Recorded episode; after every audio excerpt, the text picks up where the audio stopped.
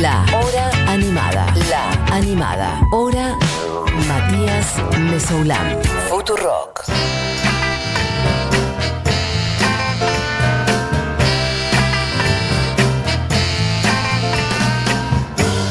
Y si suena la cortina, Larissa Franklin, si es jueves es porque tenemos una Barbie Recanati in the house y mm, con unas datas fabulosas, como siempre. Barbie, ¿estás por ahí? Estoy por acá. ¿Sabés que ayer estaba escuchando eh, la radio que escucho en mi casa? la- y tengo una radio muy vieja que solamente sintoniza un dial Sí. en FM, Ok. que es eh, que todos saben cuál es el dial que todas las radios sintonizan.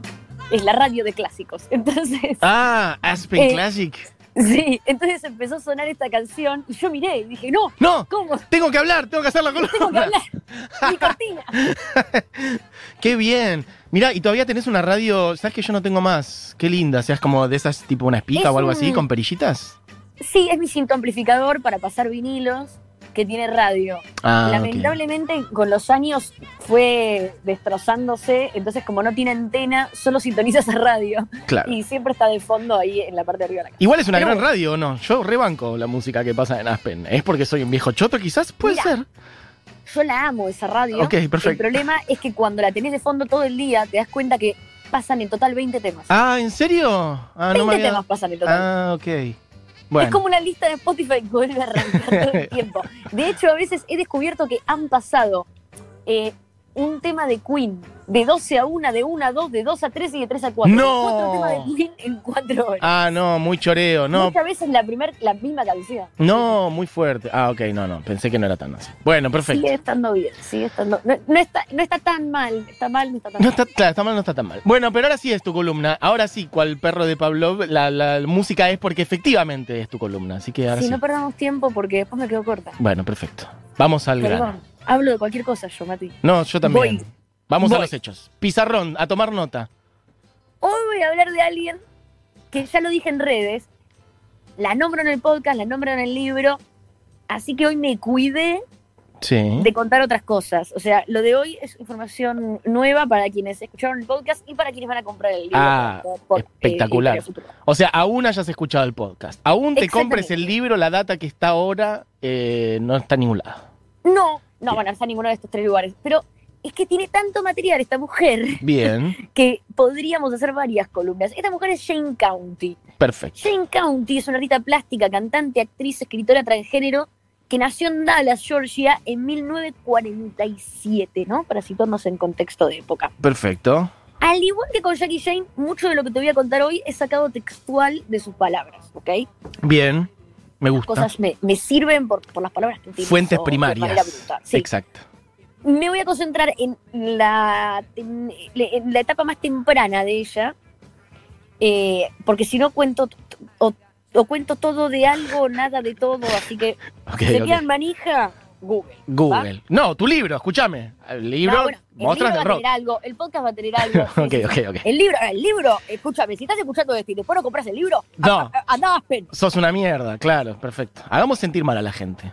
Por supuesto. Es nuestra especialidad. 35 cuotas, no me importa, no tenés trabajo hace 5 meses, no me importa. No importa, no sé, conseguilo. Bien.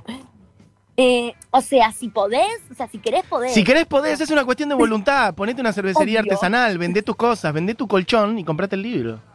Sí, yo tengo una amiga, tipo, que se fue a New York con nada y empezó vendiendo, tipo, puso un localcito re chiquito para vender empanadas y hoy es rica. Y nadie le regaló nada aparte. No, tipo, nadie. tenía 18 y el local de empanadas en New York, tipo, Claro. re a voluntad. Ella, ella pensó, fue el secreto, leyó el secreto. Ella Ok, quiso. va. Perfecto. Vamos al tema. Jane County. Cuenta que nunca se sintió, eh, nunca sintió que tuviera que salir del closet. Ok. Porque ella dice que estaba completamente afuera del closet desde el día del parto. Mira vos. como que en su vida, eh, pero en esta época, en, la- en su vida no existía el, el- el término queer, gay, trans, eh, no los conocía. Claro. Entonces, la cosa es que, pero siempre fue muy abiertamente ella. Se muda a Atlanta y empieza a janguear con un grupo de personas llamados Screaming Queens, que era lo que ella llama, eh, ella decía que eran los gays afeminados que gritaban y se dragueaban por la mitad, half drag. Acá viene dato, ¿por qué cuento esto? Todo esto tiene mucho sentido para lo que voy a decir al final. Sí. Eh, en Atlanta existían unas leyes sobre qué prendas podías usar Ok. y qué cuáles no, según tu sexo asignado al nacer. lindo. Bárbaro. Entonces, si tenías un artículo de mujer puesto, tenías Ibas en que usar al cara. menos tres de hombre, si eras un varón cis. Porque no podías confundir a la gente. ¿Qué? Confundir a la gente era ilegal. Está bien, pero ya me mata que haya un detalle de la cantidad. Si tenías uno, tenías que Era- compensar con porque- tres. Porque había una ley escrita. Sí, sí, Entonces, vos ibas presa o preso sí. por eh, imitación, le decían. Wow. Entonces, ella cuenta que a veces, por eso era el half drag, o sea, dragueaban hasta donde legalmente podían, pero a veces se divertían, Ajá. entre comillas, con retos sobre a ver quién aguantaba más caminando en tacos por lugares céntricos sin que los atrape la policía, ponele. Espectacular. Y a veces esto terminaba aún mucho peor. La última vez que terminó escapando de camioneros a los tiros y después en cana, la largan rápido Ujú. pero llaman a su trabajo y le dicen, che, les avisamos que esta persona es drag. Y la despiden. Ahí ella decide, dice, bueno, hasta acá llegué, me voy a Nueva York. Ok, una mierda todo. O sea, se queda sin laburo y se va a Nueva York. Exactamente. Perfecto. Años 60, Manhattan, Sí, Velvet Underground, sí, Max Kansas City, sí, Andy Warhol, sí. su factoría. Ujú. En esta época, en la factoría de Warhol, había muchos artistas, actrices, modelos, performers, de todo lo que se ocurra, trans y drags un montón. Ujú. o había un grupete muy importante alrededor de él, que terminan impactando en la cultura popular de una forma como... Ay, bueno, ponele. Va- Vamos a escuchar de fondo, para esto decidí escuchar de fondo la canción Walk on the Wild Side de Lou Reed. Sí. Ahí está sonando.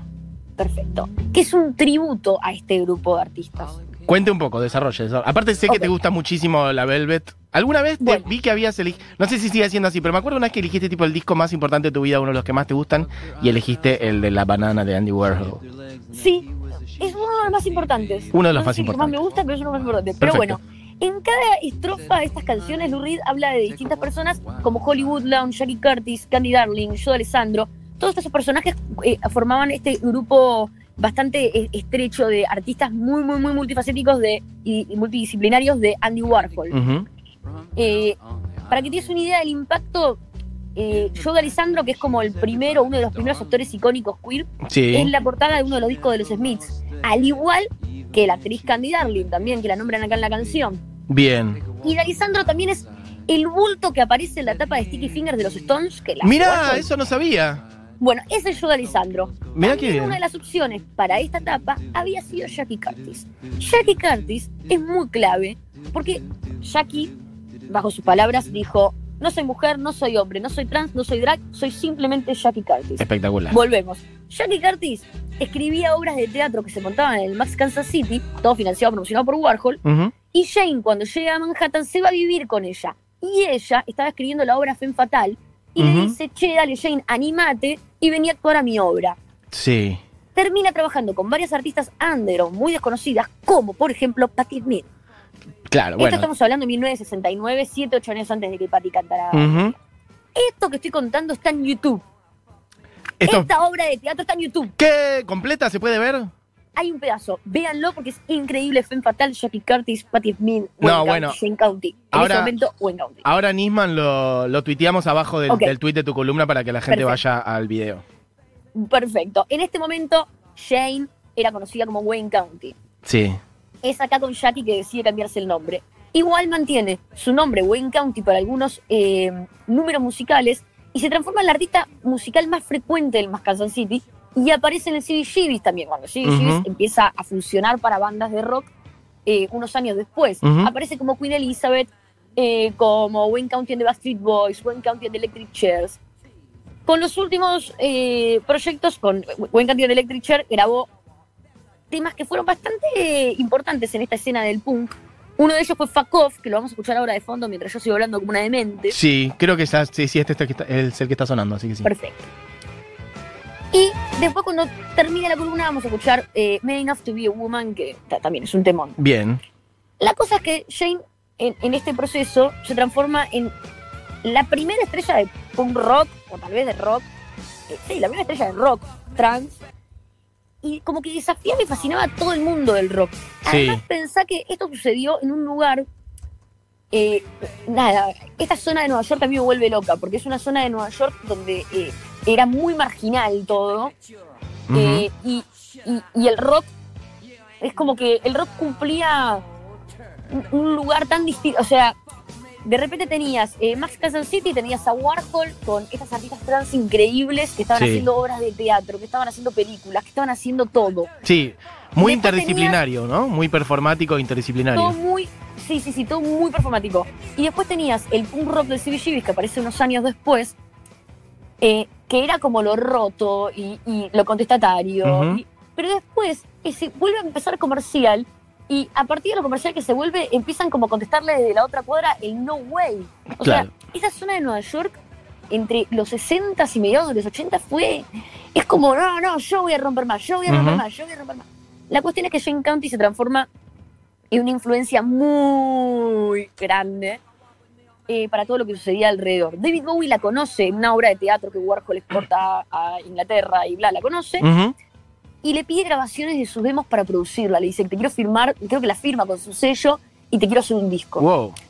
Ella confía un montón, le empieza a mandar unos cassettes con su demo y nunca recibe devolución de él. ¿Por Pero qué? Zayn asegura que una de sus canciones se transforma en el exitoso Rebel Rebel. ¡No! otros- Entre otros plagios de imagen y como producción de escenario, ideas, como todo lo que ella tenía, quería llevar a cabo, como que Bowie se lo roba, lo toma prestado, lo interpreta a su manera, como vos quieras decirlo. Ok. junto a Jackie Curtis, fueron como muy ideadoras del look. O sea, vos pensás que aparecen al toque los New York Dolls, que los Sí. New York Dolls es como la primer banda, eh, son cinco tipos eh, Sí. vestidos de mujer. Sí. No son ni drags, ni trans, ni... No, Mm, mm, como que hacen una, una perfo dentro del punk donde dicen somos re punks y salimos así. Sí. Pero era Jane County la que estaba inspirando ese look, como mujer trans Ujú. no como un New York Doll. Entonces los New York Doll popularizan este look. Este look es el que se transforma en el glam y Ujú. es también el que se lleva a Inglaterra y se transforma en el look del punk, Claro. de los Pistols. O Ujú. sea, eh, toda esta cosa geográfica. Jackie Curtis, Jane County fueron como las pioneras Viene de del ahí. look glam, del look punk.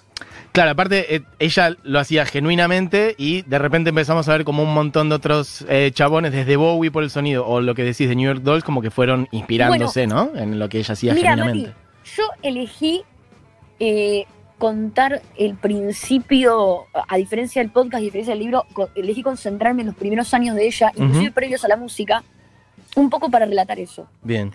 Eh, entender que esta imagen tan lucrativa para el punk, el de glam, para Bowie, fue visto en, en- en el mainstream como algo audaz, contracultural, rupturista, Ujú. Bowie el andrógeno, Bowie como la apertura mental de... Ujú, Pero Jane estaba arriesgando su vida Claro. con sus letras, con sus tacos, con sus pelucas, con su brillantina, semidesnuda en los centros de Nueva York. Vos ves los videos y los shows y es tan increíble porque vos eso lo ves día a día en, en todos los aspectos del arte. Cuando vos ves a alguien que está dejando su vida y está arriesgando su vida, está haciendo algo, hay como una diferencia muy sutil. Tenés a uno que lo está haciendo y lo están aplaudiendo y lo están sacando a otros lados. Y la otra persona que lo está haciendo lo están tirando botellazos. No, es enorme. No, y además hay otra gran diferencia No, pero digo, también. La, la diferencia es sutil, como que vos después los ves y dices, ah, mira, esto es parecido a esto. No, seguro. Sí, el, el contexto, la historia, el por qué, hacen una diferencia enorme. La necesidad que tenía Jane County de eh, mostrarse en el escenario de esa forma no era la de Bowie. Ujú. Bowie lo vio como un negocio, como algo que podía sacar, pim, pum, pum, el glam, eh, la brillantina. Ah, mira qué bueno esto. Sí, no sé qué soy, soy Bowie. Ujú, No. Jackie Curtis, Jane County, eh, Holly Woodland, Candy Darling, eh, estaban dejando su vida. De hecho, la mayoría murieron muy jóvenes. Jane County estuvo en Stonewall. eh, eh, fue es una de, de- de los personajes, inclusive más recordados de los disturbios de Stonewall. Humilló el machismo rockero de una forma inédita para la época. ujú. Y como perla, lo que Jane nos deja en la cultura popular del rock, te cierro con esto. ¿Qué? En 1995 ella escribe su autografía, Men Enough to Be a Woman, la canción que estamos por escuchar en dos minutos. Y en el año 2001, John Cameron Mitchell estrena la película y musical Hedwig and the Angry Inch. Sí. Para las personas que están escuchando esto en este momento, más allá de que puedan tomarlo como algo negativo porque fue un robo, qué sé yo, Hedwig and the Angry Inch es increíble, véanla, vayan a buscarla, porque la banda sonora es increíble y la peli es muy hermosa. Bueno, Jane afirma que esa película está inspirada en su vida. Ok. pero que nunca recibió créditos. La verdad es que las similitudes son muy grandes. Muchas, ¿no? No tanto la vida de Hedwig, que es una alemana que escapa del muro de Berlín Ujú. con un marino a Estados Unidos y es niñera de... Y por supuesto que no, pero son muchísimos los componentes de Hedwig eh, que sí tiene eh, Jane y sí es muy probable, eh, se dice que una llegado a Jane le dijo, fui a la casa de John Gabriel Mitchell y en su escritorio tiene de decoración tu autobiografía. Entonces sí, claramente hay una inspiración. ¿Le Ujú. tendrían que haber pagado? No, le tendrían que haber dado un crédito. No, ahora le tendrían que haber nombrado. Claro. Y, y es un poco el eje de, de- de esta columna. Discutí durante una hora antes de hacer esta columna con mi amigo eh, Ariel Pucats, que tiene su editorial Walden, que les recomiendo mucho si les interesa eh, eh, ir bien a lo Conozco. profundo del rock. Gran editorial. Bueno, bueno, eh, Ari, que es eh, quien me hizo conocer a Jane Conte hace muchos años y que es mi amigo desde que tenemos 13 años. Ujú. Y lo que discutíamos es, pero Jane aparece, aparece en los compilados de Macasa City, aparece eh, en los libros, aparece. Y aún así, no es visibilizada, que son cosas distintas. Ujú.